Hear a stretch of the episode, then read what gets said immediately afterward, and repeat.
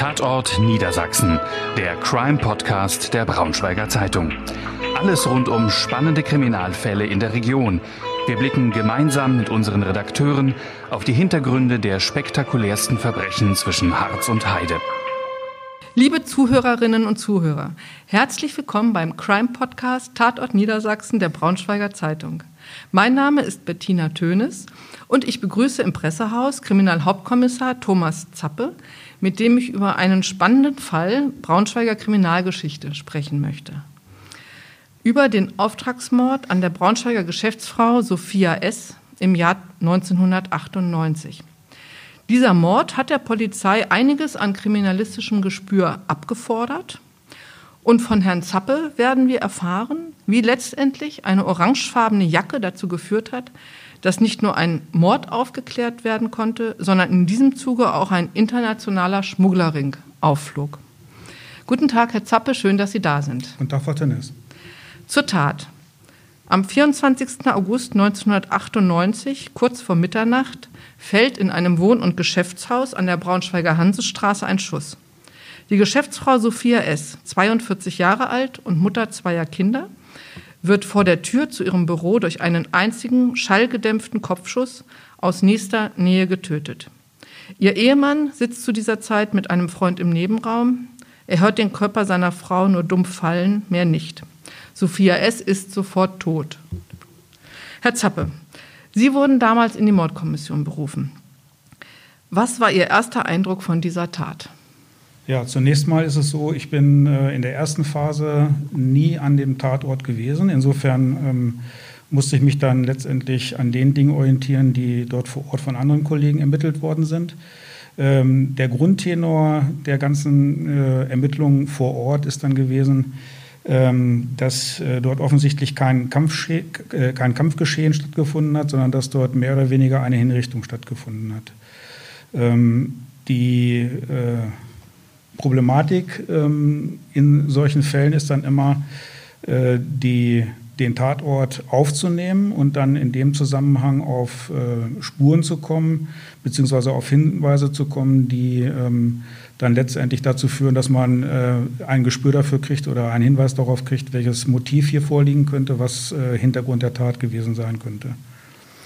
Wo setzt eine Mordkommission in einem solchen Fall mit den Ermittlungen an?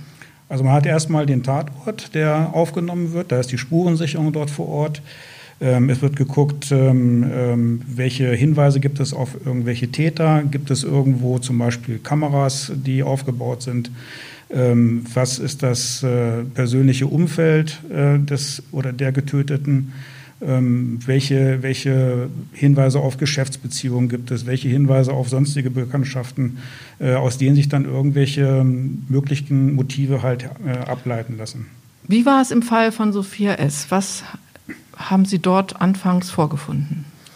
Ähm, bei Frau S. war es so, dass äh, wir eine Gemengelage hatten. Das heißt, ähm, sie war eine polnischstämmige Geschäftsfrau, die ähm, auf der einen Seite mit äh, Fahrzeugen handelte, Handel betrieb. Dann ähm, hatten wir Hinweise darauf, dass auch äh, Bezüge zum Rotlichtmilieu vorhanden waren. Ähm, es ähm, war, waren Hinweise darauf, dass also durchaus auch äh, Zigarettenschmuggel mit zu den Geschäftsgebaren äh, der Dame gehörten.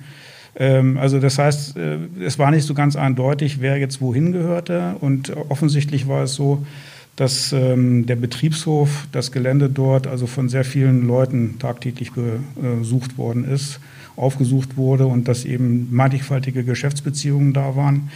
Ja, die Ermittlungen äh, vor Ort ergaben dann auch, dass äh, durchaus die Möglichkeit bestand, dass Eifersucht ein Motiv gewesen sein könnte. Ähm, ja, also wir standen zunächst mal vor dem Rätsel, wo, wo kommt dieser Mord her, der äh, sich ganz offensichtlich nicht im Rahmen eines Streites, einer Auseinandersetzung äh, ereignet hatte, sondern dieser Mord äh, war ganz offensichtlich geplant, ähnlich einer Hinrichtung. Und gab es einen ersten Anhaltspunkt, zu, zu den Ermittlungen konkret? Man muss sich das so vorstellen, man kommt natürlich dann äh, zusammen im Rahmen der Mordkommission. Es kommen immer in der Anfangsphase jedenfalls immer neue Leute dazu. Und irgendwann sitzt man dann mit der kompletten Mordkommission zusammen, dann werden Besprechungen abgehalten, dann guckt man, welche Spuren gibt es, dann werden die Aufgaben verteilt, wer macht was. Ähm, und so äh, war das dann damals eben auch. Ähm, ich gehörte zu einem der Ermittlungsteams. Es gibt immer eine MOKO-Leitung, es gibt Leute, die sich um die Akte kümmern und es gibt eben die Ermittlungsteams. Ich war ein Mitglied eines Ermittlungsteams und äh, ja, dann mitten in die Besprechung platzte dann ein Anruf äh, seinerzeit. Das war das äh, Zollverhandlungsamt äh, in Hannover und dort teilte man uns mit, dass äh, äh, dass gegen Frau S. ermittelt wird, und zwar wegen des Verdachts des äh, groß angelegten Zigarettenschmuggels. Man habe diesbezüglich gegenüber des Geländes der Frau S. Eine Überwachungskamera aufgebaut, die aufzeichnet, und zwar rund um die Uhr. Und man fragte, ob wir denn an diesen Aufnahmen interessiert seien. Man könnte sie ja bei Gelegenheit vorbeibringen. Äh, die Reaktion unseres damaligen Moko-Leiters war natürlich ganz klar. Er sagte, äh, nee, nicht irgendwann vorbeibringen, jetzt vorbeibringen. Ähm, das geschah dann letztendlich auch so. Es kam dann jemand vom Zollfahndungsamt äh, zu uns, brachte die Videoaufnahmen vorbei. Ja, und ähm, der Mann ist dann auch bis fast zum Ende der Moko bei uns geblieben. Der ist dann praktisch als Verbindungsbeamter äh, Mitglied der Moko geworden und dann erst ganz zum Schluss wieder entlassen worden aus dieser Funktion. Da hatten Sie Videobänder vom Tatort. Ähm, haben, die, haben die zu Ergebnissen geführt? Haben Sie darauf Menschen erkannt? Wie sind Sie da weiter vorgegangen? Zu den Videobändern muss man äh, wissen, die äh, Zollverhandlung wollte natürlich nicht permanent äh, die Videobänder austauschen. Man wollte sehen, äh, wie der Verkehr auf das Gelände hinauf äh, ist und wie der Verkehr runtergeht von, von dem Gelände. Dazu hat man äh, die Videokamera so eingestellt, dass praktisch der Zufahrtsbereich zu dem Gelände auf der Kamera zu sehen war. Ähm, weil man, wie gesagt, äh, nicht ständig tauschen wollte, hat man den äh, Videorekorder auf Longplay gestellt. Das bewirkt, dass ähm, nur wenige Aufnahmen pro Sekunde ähm, auf dem Band aufgenommen werden. Normalerweise, ähm, um eine fließende Bewegung darzustellen, müssen es ja ungefähr so 24, 25 Bilder pro Sekunde sein. Ich weiß nicht genau, wie, wie wenig es damals waren. Es waren jedenfalls sehr wenige. Das heißt, wenn man das in Originalgeschwindigkeit ab, äh, abgespielt hat und man hat einmal vielleicht ein bisschen länger geblinzelt, hat man nicht mitbekommen, dass da vielleicht ein Fahrzeug durchgefahren ist oder eine Person durchgegangen ist. Das heißt, man musste die Geschwindigkeit so weit runterregeln, dass man eben genau das äh, ähm, ja, vermeidet, dass man da irgendwas übersieht. Ähm, in der Anfangszeit ist das dann äh, sehr zeitaufwendig auch gewesen. Es gab noch andere Dinge zu tun.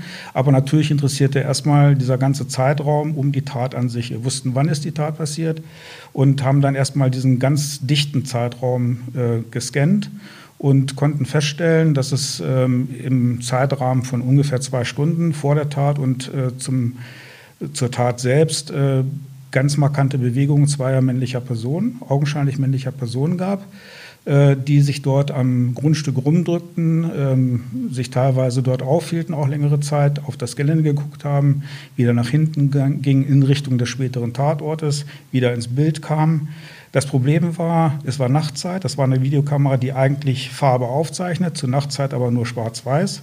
Und äh, die Qualität muss man sich vorstellen, das waren ja nicht Kameras der heutigen Qualität, das waren ganz alte Kameras, die eben eine sehr schlechte Bildqualität hatten. Das heißt, wir hatten nur schemenhafte Bilder zweier Personen. Die eine Person war etwas kleiner und die andere Person war deutlich größer und äh, trug offensichtlich eine relativ helle Jacke mit einem sehr auffälligen äh, Emblem auf dem Rücken.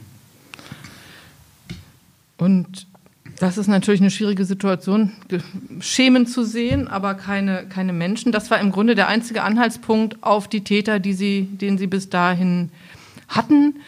Ähm, also auch die, die Spekulationen, dass, was, für, was für kriminelle Milieus dahinter stecken könnten, waren ja, das war ja, glaube ich, auch alles noch, noch, noch, noch nicht klar.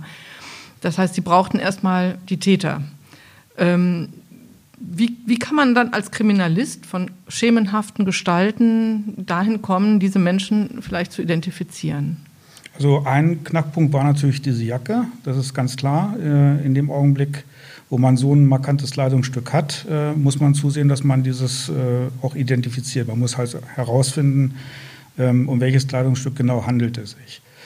Ähm, wir versetzen uns natürlich in die Täter hinein. Ähm, die Täter sind dort vor Ort äh, möglicherweise schon Stunden äh, oder sogar auch Tage vorher auffällig gewesen, um äh, das Bewegungsbild ihres Opfers letztendlich ähm, herausfinden zu können, zu konkretisieren. Und äh, es ist ja nicht so, man geht einfach dann an die Haustür und führt die Tat durch. Das, in dem Haus leben noch mehr Menschen, das kann man einfach nicht so machen. Das heißt, man muss einen geeigneten Augenblick finden. Und das bedingt, dass man so ein bisschen guckt, wie lebt denn der Mensch, den man da jetzt töten möchte und äh, wo ist die sicherste Möglichkeit, äh, die Tat auszuführen, ohne dabei entdeckt zu werden. Ähm, man versetzt sich also in die Täter und äh, entsprechend sind dann auch Kollegen vor Ort gefahren, haben sich dorthin gestellt so, und jetzt äh, überlegt, ich bin jetzt der Täter oder wir sind die Täter, was genau machen wir?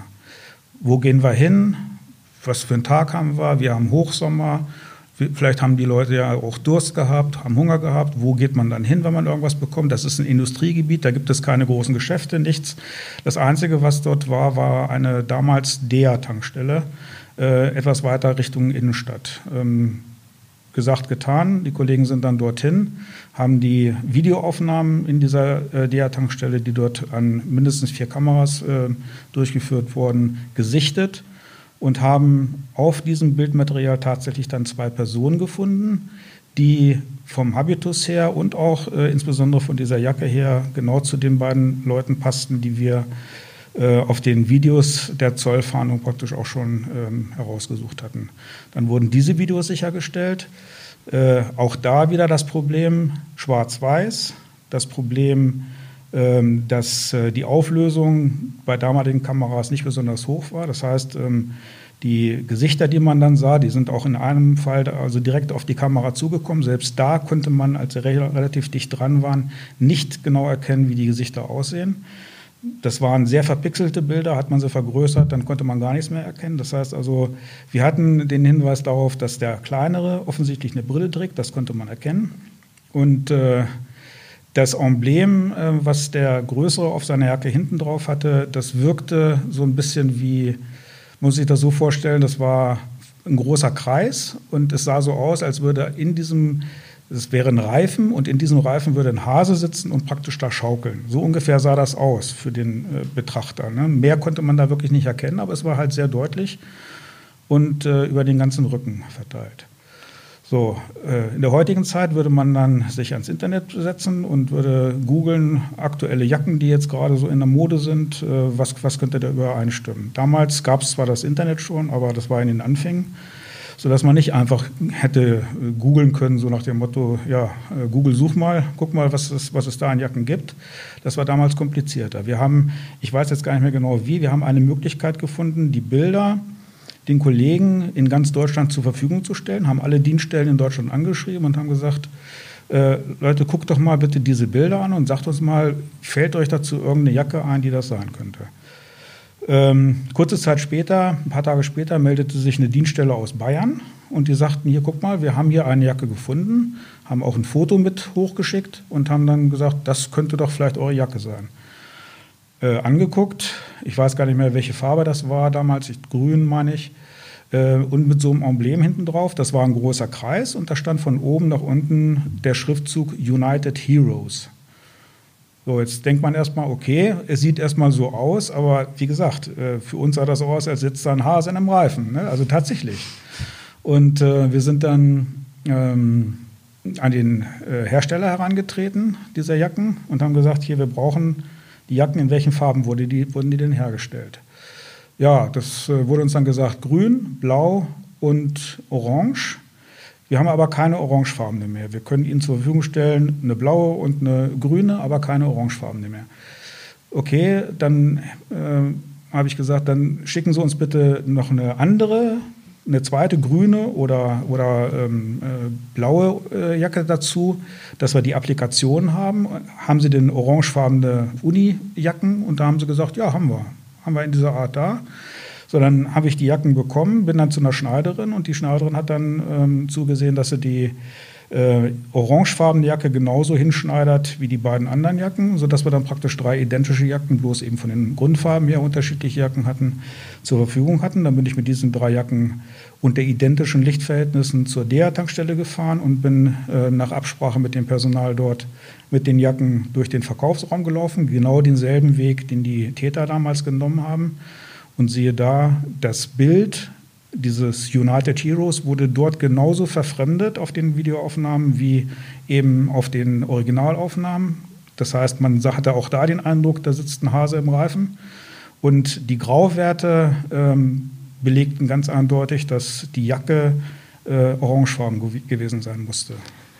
Hatten Sie da auch schon ein gewisses Bild von, von den möglichen Tätern? Also die, die gehen an eine Tankstelle, lassen sich filmen. Ich glaube auch schon 1998 wusste man, dass Tankstellen videoüberwacht sind in mhm. der Regel.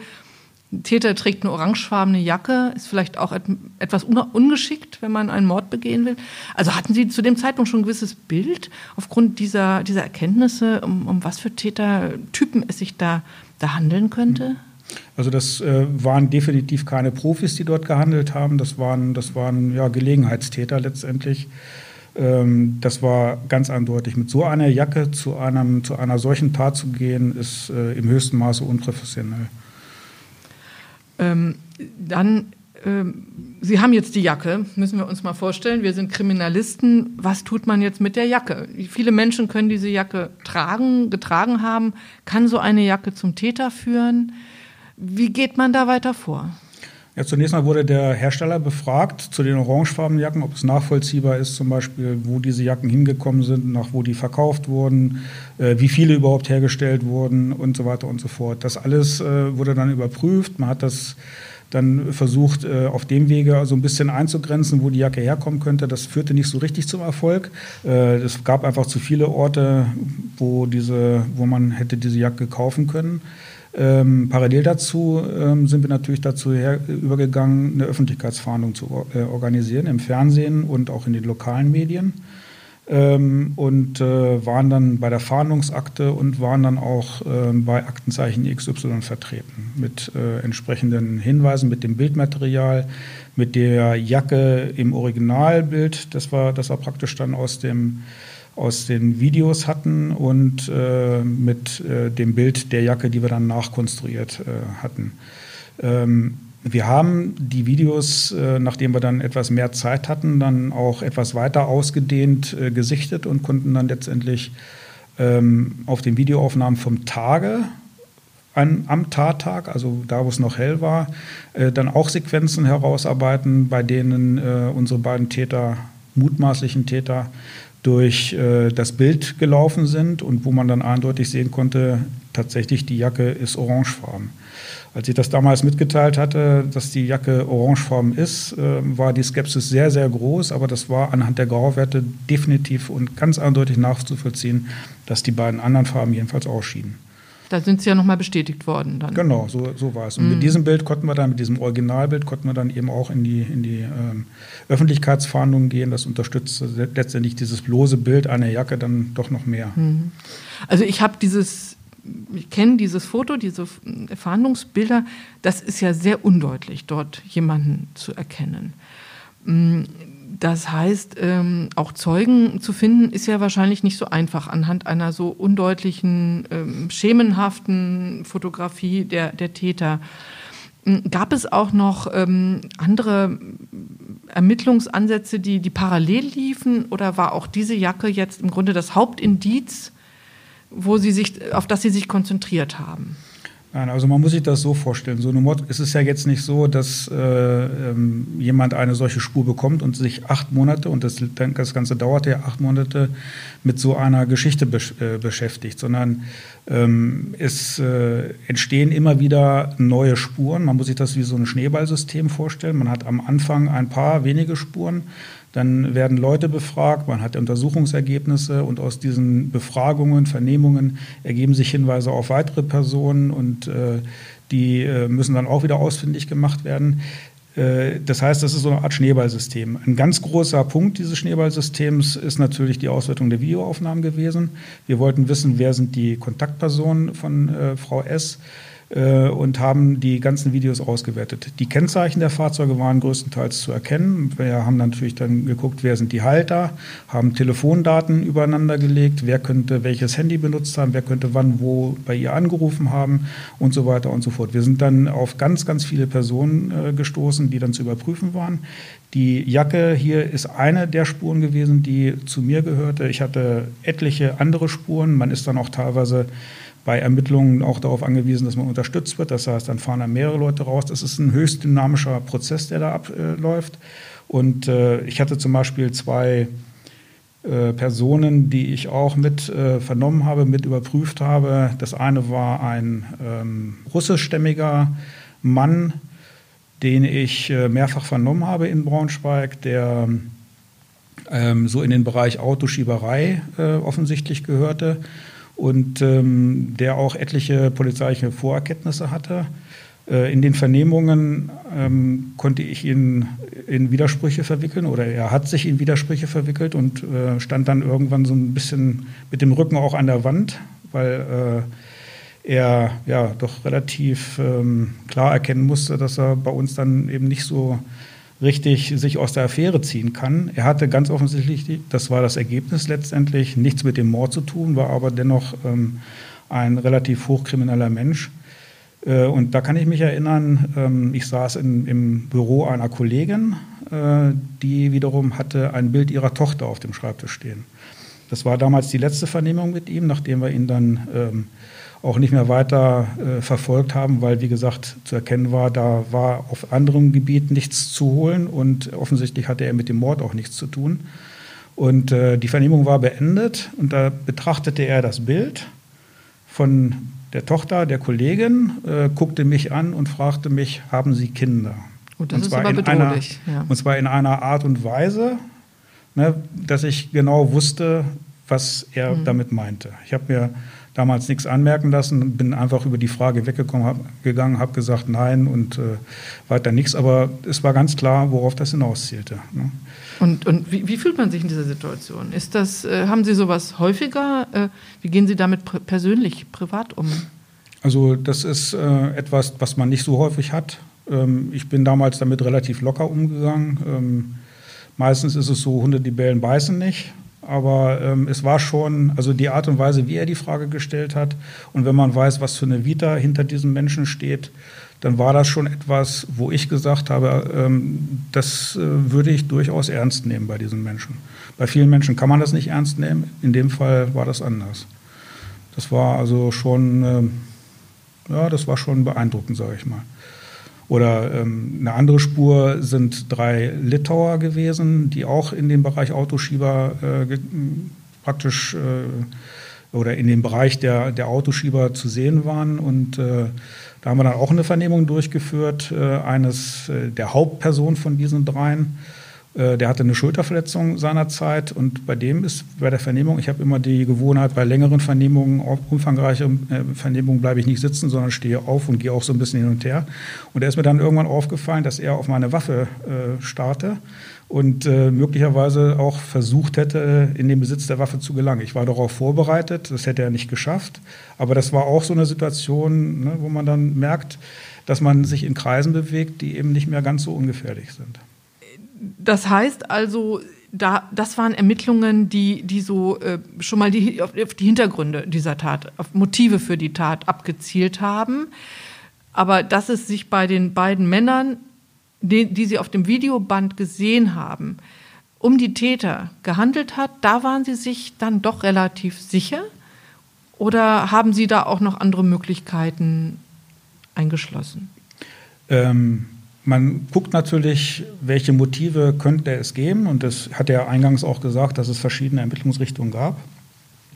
Das Verhalten dieser Männer am Tatort, was also auf den Videos nachvollziehbar gewesen ist, ließ im Grunde genommen keinen äh, äh, großen Schluss äh, oder keine, keine keinen großen Zweifel daran zu, dass es sich bei diesen beiden Menschen um die Täter handelt, aus welchem Grund auch immer sie halt äh, die Tötungen durchgeführt haben. Aber dass das unsere beiden Täter waren, das, waren, das war schon sehr, sehr sicher. Die sind äh, im Grunde genommen ähm, kurz bevor die Tat sich ereignet hat. Und der, der Zeitpunkt steht da sehr, sehr genau fest, denn äh, der Schuss fiel, der Ehemann äh, fand seine Frau und äh, alarmierte praktisch die Polizei. Das heißt, wir haben den, den Tatzeitpunkt sehr, sehr sicher. Und wenn man dann äh, vergleicht, welche Uhrzeit auf den Videos vermerkt ist, und welche Uhrzeit praktisch ähm, für den Notruf festgehalten wurde. Dann guckt man, laufen die beiden Uhren synchron. Und wenn man das dann übereinander legt, dann sind diese beiden, diese beiden Personen, die auf dem Video zu sehen waren, praktisch nur Sekunden bevor der Schuss fiel, von, dem Hof, von der Hofeinfahrt nach hinten äh, gegangen zu dem Nebengebäude, in dem sie praktisch erschossen worden ist. Äh, also das mussten die Täter sein. Das war uns zu dem Zeitpunkt klar. Warum sie die Tat begangen hatten, das war uns nicht zwingend zu dem Zeitpunkt schon wirklich klar. Jetzt hat die Öffentlichkeitsfahndung in Deutschland nicht so viel gebracht. Hm, haben Sie andere Versuche unternommen, diesen Tätern näher zu kommen? Ja, man muss sich das vorstellen. Wir haben dann ungefähr acht Monate lang äh, wirklich mit Hochdruck äh, an der Aufklärung dieses Mordes gearbeitet, haben alles Mögliche versucht, haben äh, ich glaube, wenn man die Ermittlungen, die wir da damals getätigt haben, jetzt äh, darstellen würde, dann würden wir in drei Tagen hier noch sitzen äh, und am Stück reden. Ähm, wir hatten einfach, ja, es war nichts mehr, wo wir richtig gut ansetzen konnten. Wir wussten zu dem Zeitpunkt ziemlich sicher, dass es aus dem Bereich des Zigarettenschmuggels kommen musste, weil alles andere hatten wir schon abgeklappert äh, und ausgeschlossen. Und wir wussten, dass äh, ganz starke Bezüge nach Polen gewesen sind. Ähm, wir haben dann überlegt, ja, äh, was könnte noch was bringen und äh, sind dann zum Schluss gekommen, wir sollten die, die äh, Verhandlungssendung praktisch nochmal in Polen ausstrahlen lassen, um äh, das dort einem noch breiteren Publikum und möglicherweise dem richtigen Publikum zur Verfügung zu stellen. Und ähm, haben dann auch die Zusage bekommen, des äh, Produzenten hier in Deutschland, dass man das umsonst auch machen würde. Einmal würde man es in Polen umsonst ausstrahlen äh, und das ist dann auch erfolgt. Äh, die ähm, polnischen äh, Medien haben dann so eine auch so eine ähnliche Fahndungsakten-Sendung äh, praktisch darum herum gebastelt und haben das Ganze dann äh, ich meine, auf dem Freitag auch in Polen ausgestrahlt. Das polnische Fernsehen wurde natürlich auch in Deutschland übertragen. Und dann hatte man eben auch ähm, oder musste damit rechnen, dass dann halt aus Deutschland auch Hinweise kommen. Am Wochenende trudelten dann auch so etliche Hinweise ein ähm, bei uns im Kriminaldauerdienst, der ständig besetzt ist. Äh, dies, die Sachen wurden festgehalten und am Montag sind wir dann letztendlich zur, Mord, zur Mordkommission zusammengekommen, haben uns wieder getroffen. Es gab eine Besprechung und im Rahmen dieser Besprechung habe ich mit einem anderen Kollegen zusammen und mit einem polnisch-Dolmetscher ähm, äh, zusammen eine Spur bekommen, die nach Flensburg führte. Da war eine polnischstämmige Frau, die der Meinung war, sie hätte die beiden wiedererkannt, wüsste, wer das ist. Äh, und wie gesagt, diese Spur haben wir an die Hand bekommen. Ähm, dann ist die Moko, äh, die Moko-Besprechung aufgelöst worden und wir haben uns angezogen, sind aus dem Besprechungsraum raus. Es gibt zwei Möglichkeiten, aus dem Besprechungsraum rauszugehen. Einmal direkt in den Flur und einmal durch das Geschäftszimmer. Wir haben uns zum Glück entschlossen, durch das Geschäftszimmer zu gehen und äh, als wir gerade die Tür aufmachen wollten, um dann das Geschäftszimmer wiederum zu verlassen, klingelte das Telefon. Unsere Kollegin, die im Übrigen immer noch auf derselben Stelle auch bei uns sitzt, war am Telefon, ging ans Telefon und verzog gleich die Miene und äh, sagte, ich verstehe nichts. Der spricht, ich glaube, das ist Polnisch. Ich habe keine Ahnung, was der mir sagen will. Hier war ein Mann dran. Naja, jedenfalls ähm, war unser Dolmetscher gerade mit äh, zugegen und äh, sie sagte, komm doch mal her, hör dir das mal an. Ich glaube, das ist polnisch. Ich kann damit nichts groß anfangen. Jedenfalls ähm, ging er da ans Telefon, setzte sich hin und äh, man hörte von ihm eigentlich nur so, hm, hm, ja, ja, hm, hm, so in der Art. Jedenfalls war nichts weiter zu verstehen.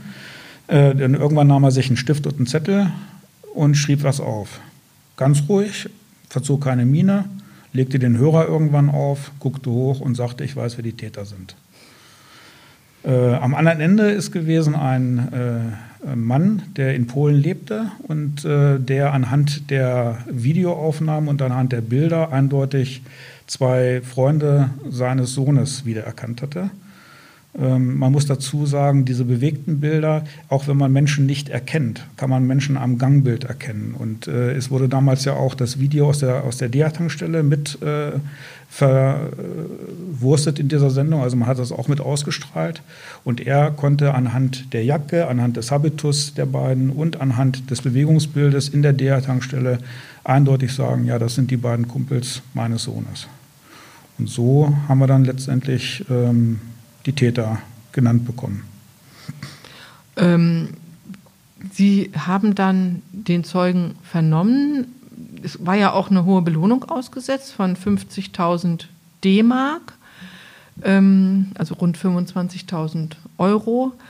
Ähm, da muss man ja auch ausschließen, dass jemand, um das Geld zu kommen, die Falschen verdächtigt. Das ist richtig. Also wir hatten ja, wie gesagt, diese, diese Spur nach Flensburg äh, zu der Dame, die dort äh, die Angabe gemacht hatte. Sie wüsste, wer die beiden sind, sind dann hochgefahren, war im Winter, ähm, äh, haben die Dame dort halt auch mit Dolmetscher befragt und es stellte sich ziemlich schnell heraus, dass das eben nicht der richtige Weg ist und wollten dann eigentlich an die deutsch-polnische Grenze weiterfahren, kamen dann bei Hamburg ins Schneetreiben und Glatteis und mussten letztendlich ähm, ja, dort erstmal pausieren, sind dort ins Hotel, sind am nächsten Tag rübergefahren an die deutsch-polnische Grenze und haben darauf gewartet, dass äh, unser Zeuge praktisch die, ähm, die Grenze überschreitet. Es ist natürlich immer so, äh, man ist erstmal skeptisch. Man muss erstmal gucken, ja, passt das, passt das nicht. Anhand bestimmter Kriterien, die man sich natürlich zurechtlegt, äh, versucht man dann herauszufinden, äh, passt es oder passt es nicht. Der gute Mann kam dann an die Grenze, dann war sein Pass abgelaufen. Dann gab es eher Schwierigkeiten, er konnte Polen nicht verlassen. Dann haben wir über den BGS, der dort äh, war, nochmal äh, interveniert und letztendlich hat er dann so ein Ersatzpapier ausgestellt bekommen, kam rüber. Wir sind dann mit ihm dort in ein Büro und haben ihn erstmal anvernommen. Das heißt also keine komplette Vernehmung durchgeführt, sondern haben uns erstmal erzählen lassen, was er denn weiß. Und aus dem, was er uns erzählte, war schon ganz eindeutig zu erkennen, das, was er uns hier sagt, das ist das Ding, das, diese, das diesen Mord lösen wird. Also da passten einfach Ihre Erkenntnisse zu seinen Aussagen genau, genau, zusammen. Genau, wenn man das dann versucht, äh, plausibel zu hinterfragen und zu gucken, passt das oder passt das nicht, und es passte. Mhm. Wir haben ihn dann äh, praktisch mitgenommen nach Braunschweig, haben ihn dann in der Nacht äh, oder an dem Abend noch vernommen und am nächsten Tag äh, ging das, das ganze, ging dann die ganze Maschinerie los, um dann letztendlich die Täter dingfest zu machen. Wer waren denn die Täter?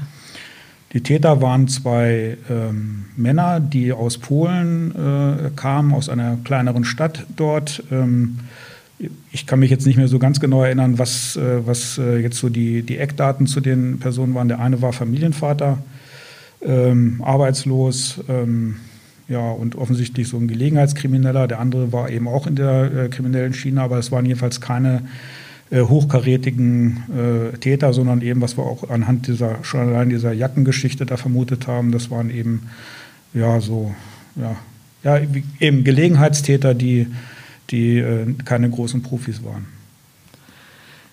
Was haben die gesagt? Ja, die haben äh, Zunächst mal wollten sie natürlich nichts sagen, nachdem sie von den polnischen Behörden in Polen festgenommen worden waren. Es gibt dann aber eine äh, Kronzeugenregelung in Polen, äh, die die beiden in Anspruch genommen haben. Sie haben dann letztendlich die Aussage getätigt, ähm, wer der äh, Auftraggeber ist und wer der Mittelsmann war. Der Auftraggeber war jemand, der auch in Polen saß, der praktisch letztendlich der Mafia zugeordnet werden konnte. Ähm, und der äh, Mittelsmann äh, saß in Göttingen seinerzeit, war also auch polnischstämmig, kam aus derselben Stadt wie die beiden jungen Männer, ähm, war aber in Deutschland äh, ständig lebend, ständig auffällig. Äh, aus den Ermittlungen und aus dem, was die uns dann erzählt haben, ließ sich dann heraushören, äh, dass es so gewesen ist, dass Frau S eine Lieferschiene für unverzollte Zigaretten hatte, die aus Polen praktisch nach Deutschland geliefert wurden. Man muss sich das so vorstellen, dass da äh, im Jahr also durch, deutlich über eine Million D-Mark an unverzollten Zigaretten umgesetzt worden sind. Von Frau S. Von Frau S, genau. Oh.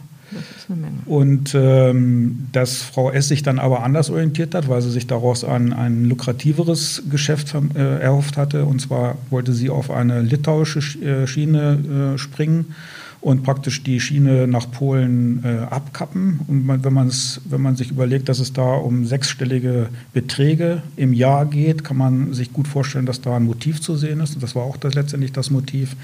Das heißt, der ähm, derjenige, der das in Polen organisiert hat, diesen Zigarettenschmuggel, war derjenige, der dann auch den Auftrag gegeben hat. Der hat wiederum kannte den aus Göttingen, der aus Göttingen kannte die beiden aus Polen und auf die Art und Weise sind die beiden letztendlich als völlig unbeteiligt eigentlich äh, dazu gedungen worden, die Tat zu begehen. Und warum haben die das gemacht? Die Täter? Haben die Geld bekommen? Äh, die, war das ein klassischer Auftragsmord gegen, gegen Geld? Das war ein klassischer Auftragsmord gegen Geld. Die haben ein, eine, eine fünfstellige Summe, auch 15.000 D-Mark, glaube ich, damals, äh, für die Tatausführung bekommen. Ähm, eigentlich wollte es so oder sollte es der kleinere Täter alleine machen, aber das war eben dann, soweit ich das noch weiß, äh, nicht so ganz geheuer und hat sich dann den zweiten Täter halt mit dazugenommen. Äh, ja, für, für das Geld halt. Das war letztendlich das, das, äh, das Motiv, warum die beiden dann überhaupt die Tat begangen haben. Ich meine, das spielt natürlich auch der Polizei in die Hand, dass ein, dahinter steht ja wirklich das organisierte Verbrechen, dass die dann so ein Kleinkriminelle beauftragen, die dann in einer orangefarbenen, auffälligen Jacke die Tat ausüben. Also wenn man mal umgekehrt denkt, hätten die jetzt jemanden beauftragt, der vielleicht da etwas ähm, ähm, ja, überlegt daran gegangen wäre, hätten sie es vielleicht gar nicht unbedingt äh, den den Mord vielleicht gar nicht unbedingt klären können? Oder gäbe, ist natürlich spekulativ. Das ist, das Aber immer, im Grunde war es in, zumindest in dem Falle ja das unprofessionelle Vor oder unvorsichtige Vorgehen der Täter, mhm. die sie an, dann, dann auf die Spur geführt haben. Es gibt immer einen Fehler, der begangen wird, wenn, eine, wenn ein solcher Fall geklärt wird. Irgendwelche Fehler werden immer gemacht. Das die Kunst ist es oder das Geschick ist es letztendlich, diese Fehler zu finden und ähm, die Ermittlungen so voranzutreiben, dass die Fehler dann letztendlich auch dazu führen, dass das Verbrechen aufgeklärt wird. Äh, es ist natürlich äh, äh hochspekulativ, wenn jetzt jemand anderes mit einer anderen Arbeitsweise daran gegangen wäre, dann hätten die Ermittlungen auch einen anderen Weg genommen. Äh, dann hätte man eben die Spuren auf andere Weise gesucht. So hatten wir natürlich hier eine Steilvorlage, die wir dann verfolgen konnten und mit der wir an die Sache herangehen konnten. Äh, es hätte definitiv die Ermittlungen nicht leichter gemacht, wenn jemand da als Profi rangegangen wäre. Äh, ob wir das Verbrechen geklärt hätten oder nicht, wie gesagt, das ist Spekulation. Aber die Täter haben ja noch einen Fehler gemacht. Ne? Sie haben ja eine, eine Dose, Getränkedose in der Tankstelle gekauft und sie weggeworfen. Ja, das war auch damals ja schon so, dass es Kassenzettel gab. Das heißt, die Kassen haben ja sämtliche Buchungen äh, praktisch äh, mitge, äh, mitgeschnitten oder mitgespeichert. Äh, wir haben dann geguckt, so die sind, welchen Weg haben die in der DEA-Tankstelle vollzogen? Das konnte man sehen und die sind auch zur Kasse gegangen. Und ganz offensichtlich deutete das darauf hin, dass sie dort auch etwas gekauft haben. Wir konnten das auf dem Video nicht erkennen, was sie gekauft haben. Wir hatten aber die Uhrzeit und haben die Uhrzeit, die dort war, wiederum ähm, in der Überwachungskamera verglichen mit der Uhrzeit der Kassenaufzeichnung. Wie war die Diskrepanz und welcher Bon muss ausgestellt worden sein zu dem Zeitpunkt, als die beiden an der Kasse waren. Und daraus resultierte letztendlich, dass sie eine Dose äh, Cola Jim Beam, glaube ich, so ein Mischgetränk äh, gekauft hatten.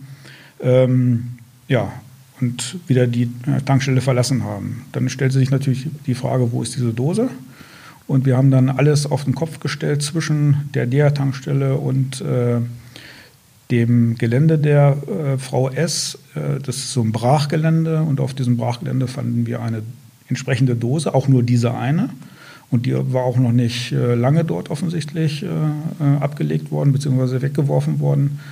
Und die ähm, DNA-Spuren, die daran gewesen sind, sind, konnten zu dem Zeitpunkt noch nicht zugeordnet werden. Ne? Ähm, und jetzt kommen wir wieder zu der Frage, was wäre wenn? Ne? Also selbst wenn wir jetzt vielleicht die Jacke nicht gehabt hätten, hätten aber diese Videoaufnahmen gehabt und hätten aus irgendetwas schließen können, dass die beiden die Täter sind, hätte man möglicherweise diese DNA-Spur gehabt, die zu einem späteren Zeitpunkt bei Abgleichen mit DNA-Beständen in Polen zum Beispiel zu den Tätern geführt hätte. Also das ist alles hätte, hätte, wäre. Ähm, es ist hypothetisch. Aber damit hatten Sie einen weiteren objektiven Genau. Beweis, Richtig. ähm, dass auch Geständnisse können ja theoretisch Mhm. falsch sein, dass es sich da in der Tat um die, um die Täter, um die beiden gesuchten Männer äh, gehandelt hat. Also Geständnisse müssen auch auf Plausibilität überprüft Ja, werden. Ne? Also insofern nur ein Geständnis reicht Hatten nicht. Sie da eben, hat sich das Bild sozusagen zusammengefügt. Genau. Vielleicht noch mal zur Person der, der Sophia S. Ähm, es ähm, gab ja auch eine Lieferung, die, äh, die gerade aus, Polen, äh, aus, aus Litauen kommen sollte, als, just als äh, Sophia S. erschossen wurde. Können Sie da noch mal was drüber sagen? Was, ähm, äh, das hat Ihnen ja wahrscheinlich auch, sagen wir mal, bei den Ermittlungen weitergeholfen. Wir hatten, ähm, also mit dieser Spur war ich damals nicht äh, betraut, deswegen sind meine Erinnerungen da waren jetzt nicht so doll, aber äh, wir waren zumindest, hingen wir mit mehreren äh, Kräften an diesem Transport dran. Das war ein Fahrzeug, das äh, aus den Niederlanden letztendlich kam, ein LKW. Ähm, der dann äh, so eine Irrfahrt mehr oder weniger durch Deutschland hinlegte, nachdem eben die Abnehmerin ja nicht mehr da war. Ähm, das war ein Container äh, auf einem LKW, der dann letztendlich im Bereich der deutsch-holländischen Grenze äh, angehalten werden konnte. Wir haben dann dort äh, das Fahrzeug öffnen lassen und hinten, ich sag mal so die, die ersten drei Meter von hinten gesehen, waren mit ähm, Tropenholz praktisch zugepackt. Und wenn man diese Blockbohlen da rausgezogen hatte, dann wurde dahinter praktisch ganz deutlich, dass der Rest des LKW mit unverzollten Zigaretten äh, beladen war. Und zwar ganz komplett voll. Das war damals ein, ein Riesenwert jedenfalls an, an unverzollten Zigaretten. Damit hatten Sie auch noch das Motiv im Grunde. Ne? Also da kam plötzlich eine Lieferung aus Litauen statt aus Polen und das war ja offensichtlich auch der Grund, warum, warum sie erschossen worden ist. Können Sie sagen, was aus diesem Fall noch resultierte? Also da ging es ja um Millionen Steuerschaden, äh, ein ganzer Schmugglerring flog aus. Äh, was, was hatte das für Konsequenzen strafrechtlich für die Menschen? Die Ja, also Beteiligten? Wir hatten ja umfangreich im Bereich äh, der, des Zigarettenschmuggels äh, ermittelt und hatten praktisch den kompletten Schmugglerring, der ja auch noch aus weiteren Menschen hier auch in, Braunschweig bestand, äh, letztendlich ähm, ähm, ja, ermittelt. Und äh, nachdem dann wir die Aussagen hatten der beiden Täter, äh, konnten wir da in Polen und hier in Deutschland eben auch entsprechend zuschlagen, konnten ähm, den Mittelsmann, den haben wir selbst festnehmen können in, in äh, Göttingen. Wir sind damals mit zwei Fahrzeugbesatzungen darunter gefahren, hatten aufgrund entsprechender polizeilicher Maßnahmen äh, die Kenntnis, wo er sich aufhält. Das war im Baumarkt in, äh, in Göttingen. Haben dann das Fahrzeug bei, von ihm lokalisieren können auf diesem Parkplatz, haben uns dann dort äh, aufgestellt und gewartet und er kam dann mit einem Bekannten aus dem aus dem Baumarkt raus und konnte dann von uns dort direkt vor dem, vor dem Eingang äh, festgenommen werden. War schon fast so ein bisschen filmreif, könnte ich, möchte man sagen. Ne? Äh, so, die äh, übrigen Personen wurden dann hier in Deutschland, äh, wie gesagt, auch festgenommen, die jetzt nur zu dem Zigarettenschmuggel gehörten. Äh, der Auftraggeber und die beiden eigentlichen Täter in Polen. Und äh, in Polen wurden dann lebenslange Freiheitsstrafen verhängt, die aber bei den beiden Tätern äh, dazu führten, dass die aufgrund der Kronzeugen, Kronzeugenregelung doch etwas eher wieder rauskamen als der Auftraggeber. Der Auftraggeber saß, so habe ich die Information von einem anderen Kollegen bekommen, nach 20 Jahren immer noch. Und der deutsche Mittelsmann, also der in Deutschland lebende Mittelsmann, der müsste auch wieder auf freiem Fuß sein. Der hat, glaube ich, 15 Jahre Haft bekommen. Mhm. Ähm, äh, wer hat denn die Zigaretten? Also die Frau S. muss ja den Braunschweiger Markt mit Zigaretten überschwemmt haben. Kann man sich das so, sich das so, so vorstellen? Wer, wer hat denn die Zigaretten gekauft? Oder war das nur auf Braunschweig beschränkt oder hat sie die noch weiter verteilt?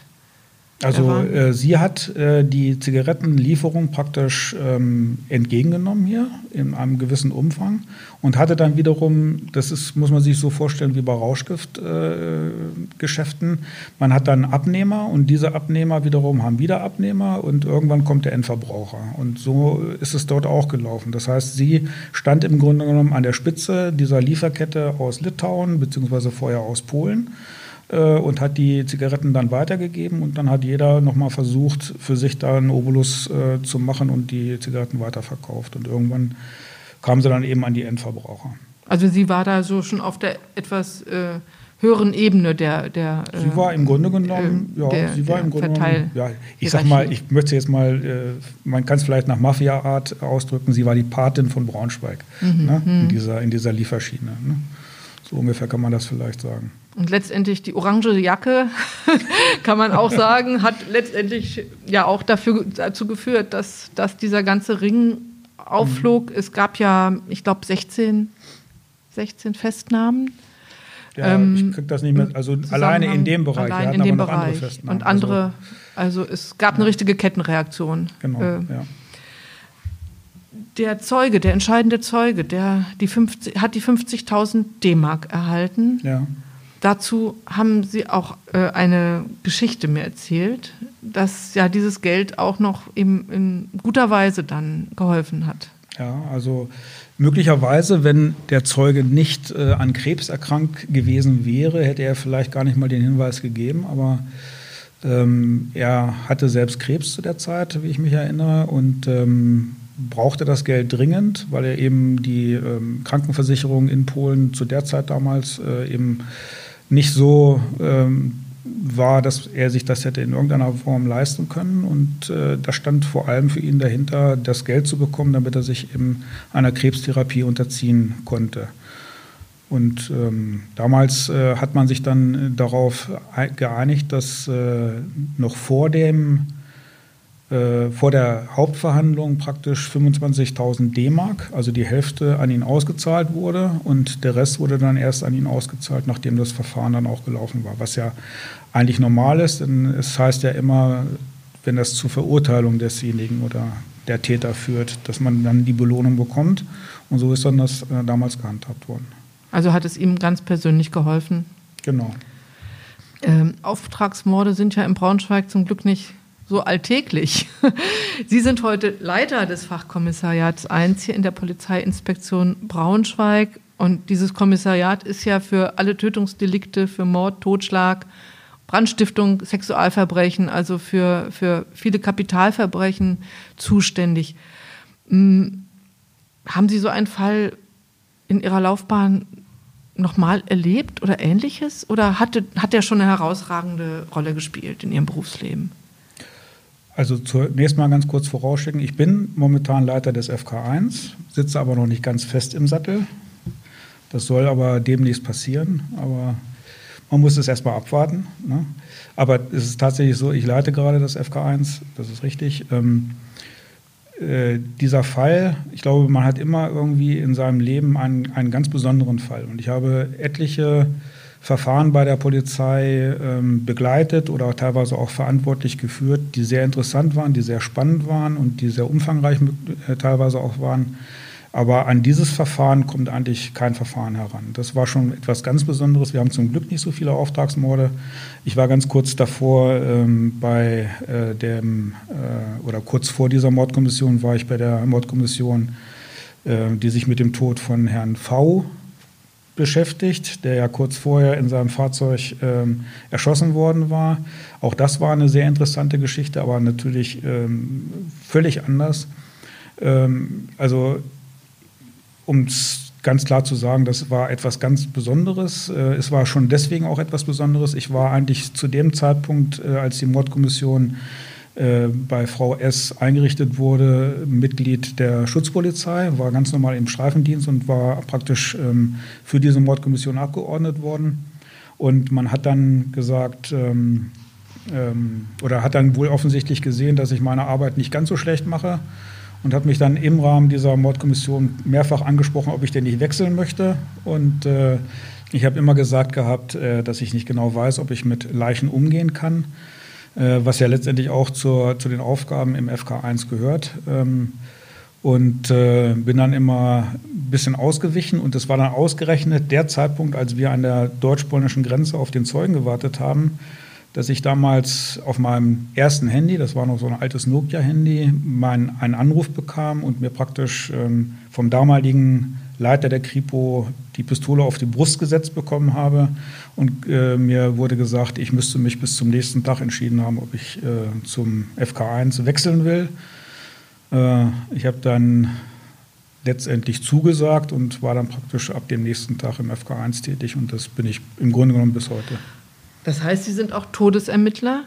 Ähm, wie lernt man denn damit umzugehen? Ja, indem man ganz vorsichtig äh, daran geführt wird und äh, äh, ganz besonders darauf achtet, dass man nicht seine Grenzen überschreitet. Die Grenzen, die äh, erhöhen sich mit der Zeit, ähm, aber jeder Mensch kommt irgendwann an seine Grenzen. Und diese Grenzen sollte man im eigenen Interesse respektieren, sonst tut man sich nicht gut. Was sind Ihre Grenzen? Können Sie das sagen? Also meine Grenzen sind mittlerweile sehr, sehr hoch, aber mhm. wenn bestimmte Gerüche ähm, praktisch äh, da sind, ich kann alles sehen, überhaupt kein Problem. Aber wenn dazu dann eine, eine bestimmte Qualität an Gerüchen kommt, also sprich, wenn jemand schon wirklich längere Zeit tot ist, dann kann meine Grenze erreicht sein. Ich bisher einmal gewesen, dass ich äh, den Raum verlassen musste, weil ich sonst, äh, ich sage es mal auf Deutsch, kotzend daneben gelegen hätte. Ähm, bin dann wieder zurückgekehrt und habe es dann doch noch geschafft, äh, praktisch dabei zu sein. Aber wie gesagt, jeder Mensch hat seine Grenzen und diese Grenzen erreicht man irgendwann und die muss man ausloten und darf sie nie überschreiten. Das ist ganz, ganz wesentlich. Aber man lernt auch damit umzugehen, man lernt wenn ich Sie richtig verstanden habe. Also eine gewisse Professionalität zu entwickeln, genau. sodass diese Grenze dann doch immer höher wird. Genau. Ähm, vielleicht noch mal zuletzt, also Sie mussten sich ja sehr spontan, wie Sie gerade geschildert haben, entscheiden, zum FK1 zu gehen. Was macht für Sie da auch den Reiz aus, diese Arbeit auszuführen? Man könnte ja auch sagen, also Todesermittlungen, was Sie auch sagt, mit Leichen umgehen, das ist auch ein schweres Geschäft. Was, was, was ist das Besondere bei dieser Arbeit für Sie? Das Besondere ist ganz einfach, dass man ähm, das Gefühl hat, dass man etwas bewirkt, dass man ähm, sag ich mal, die, die Welt ein bisschen sicherer macht. Ähm, das ist, glaube ich, so die, die Hauptmotivation dafür. Dann ist es natürlich spannend, es ist interessant, es ist abwechslungsreich. Ich weiß äh, im Grunde genommen ähm, nie, wenn ich morgens zum Dienst komme, was ich abends getan haben werde, weil sich das äh, jederzeit ändern kann. Ich kann jederzeit einen Anruf bekommen, zu Hause, am Wochenende, egal wann. Äh, und man sagt mir, es hat einen Mord gegeben und ich äh, komme zur Dienststelle. Das, äh, man erwartet natürlich eine entsprechende Motivation bei den Leuten, eine entsprechende Bereitschaft, dann auch zum Dienst zu gehen. Und die ist per se bei allen Mitgliedern dort vorhanden in äh, unserer Dienststelle. Und ähm, das macht es halt äh, auch besonders ja, schön, dort zu arbeiten. Ich habe, glaube ich, ganz, ganz wenige Tage, die ich in den letzten 23 Jahren ungern zum Dienst gegangen bin. Und das, glaube ich, äh, spricht für diese Dienststelle. Und können Sie so etwa einschätzen, in wie vielen Mordkommissionen Sie seitdem schon mitgearbeitet haben? Also Mordkommission, man muss das immer so ein bisschen trennen voneinander. Eine Mordkommission wird nur dann eingerufen, äh, wenn tatsächlich ähm, die Spurenlage sich so darstellt, dass man davon ausgehen muss, dass der Täter nicht in den nächsten Tagen ermittelt wird. Man hat ja so die Vorstellung, ne? Ja, dann da geschieht genau, ein, ein, genau. ein, Mord oder ein Totschlag und da wird eine Mordkommission gegründet. Ja, ganz, ganz so ist es nicht. Ah, ja. Ne? Wir haben mhm. natürlich eine, eine Dienststelle, die äh, im Grunde genommen, wenn wir ein Tötungsdelikt haben oder auch ein versuchtes Tötungsdelikt haben, äh, zunächst mal im Grunde genommen komplett sich auf diese Sache stürzt, weil das, was man in den ersten Tagen, in den ersten zwei Wochen verpasst, das wird man nie wieder aufholen und dann kann man, im Grunde genommen kann man dann, braucht man dann gar nicht zu ermitteln. Das heißt, man muss erstmal mit voller Gewalt rangehen, muss gucken, äh, kriegt man dieses Ding gelöst. Und äh, wenn man dann irgendwann in den ersten Stunden, in den ersten Tagen, äh, ne, erste Tage schon übertrieben. Also wenn man ziemlich zeitnah zu der, zu der Tat erkennt, äh, das wird hier nicht ganz schnell gehen, dann muss man sich tatsächlich äh, äh, Gedanken darüber machen, eine Mordkommission zu bilden. Deswegen so häufig kommt das gar nicht vor, eine Mordkommission, weil wir die Taten doch häufig schon nach mehreren Tagen halt äh, gelöst haben und der Täter dann festgenommen wurde. Ähm, wie oft ich jetzt bei irgendwelchen Kommissionen dabei war, das kann ich Ihnen nicht sagen. Das ist sehr, waren sehr unterschiedliche Sachen dabei und ähm, ja, weiß ich nicht. Kann man mit Sicherheit so im Bereich 20, 30, weiß ich nicht. Irgendwo äh, wird das diese Zahl sein. Und entspannen Sie sich abends beim Krimi? Ich kann mir Krimis nicht angucken, weil die, äh, das wird wahrscheinlich äh, Menschen, die im Krankenhaus arbeiten, ähnlich gehen. Wenn es dann um irgendwelche Krankenhausserien geht. Und so ist es eigentlich bei Krimis. Ähm, die sind so fernab jeglicher Realität ähm, in Teilen oder, oder halt auch größtenteils, äh, dass ich mir das nicht angucken mag. Und die Realität, kann man, kann man sagen, die Realität schlägt den Film bisweilen bei weitem.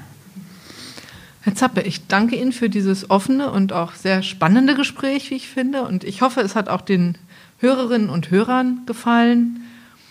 Und ich wünsche Ihnen alles Gute bei Ihrer weiteren Arbeit. Vielen Dank. Ich danke Ihnen. Danke sehr. Mehr Podcasts unserer Redaktion finden Sie unter braunschweiger-zeitung.de slash podcast.